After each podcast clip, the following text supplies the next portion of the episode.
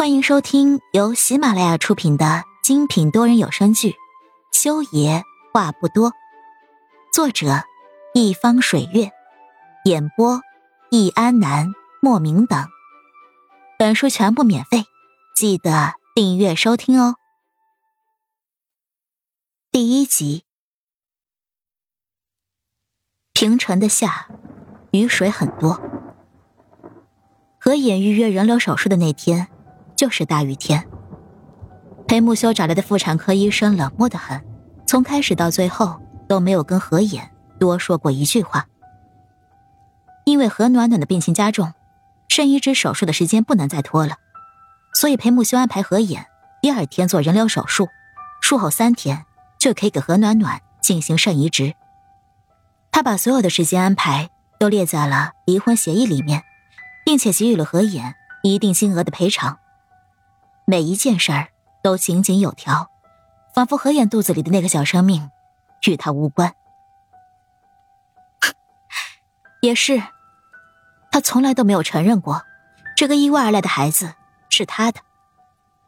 这个世界与他有关的，大概只有他姐姐和暖暖了。走出医院的时候，何妍的手轻轻的抚上了小腹。望着医院大门外面铺天盖地的雨帘，心里只剩一片悲凉。他拼尽全力，也只给这个孩子争取了几个月的时间。明天，他就要离开了，他好舍不得。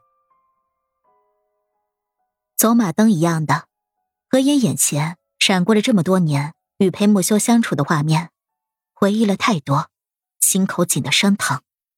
哎呀，何小姐。何小姐，何眼在医院大厅坐了片刻，正要起身的时候，身后有人着急的在叫喊着他。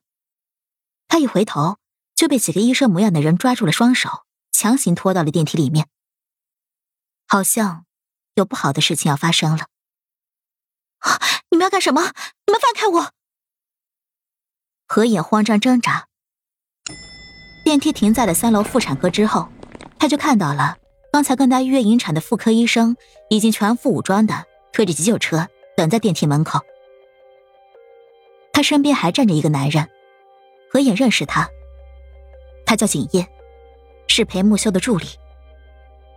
景烨，你怎么在这儿？他们要对我做什么？你快救救我！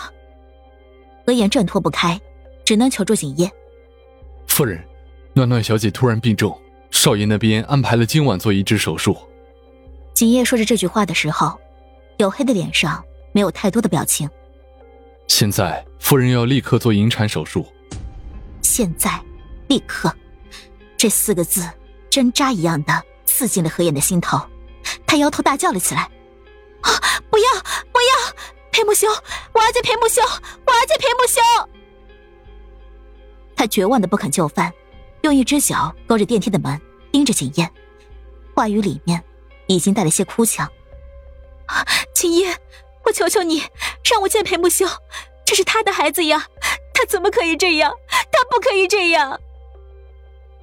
为什么要这样逼他？裴木修深爱他姐姐何暖暖，结婚这两年来，他一直睁一只眼闭一只眼。她怀孕了，何暖暖尿毒症需要肾移植，他绝望之后，也同意留的孩子，移植一个肾给她。明明已经预定好临产时间，为什么他要这么心狠，连他跟孩子告别的时间都不给？夫人，少爷说暖暖小姐是夫人的姐姐，请夫人一切以暖暖小姐的需要为重。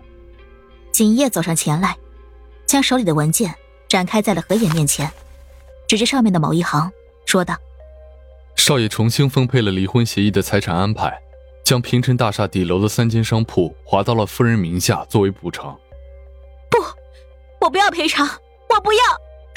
为什么？为什么？为什么裴木萧这么心狠？为什么？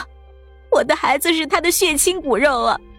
我已经让步了，为什么？为什么还要这样对我？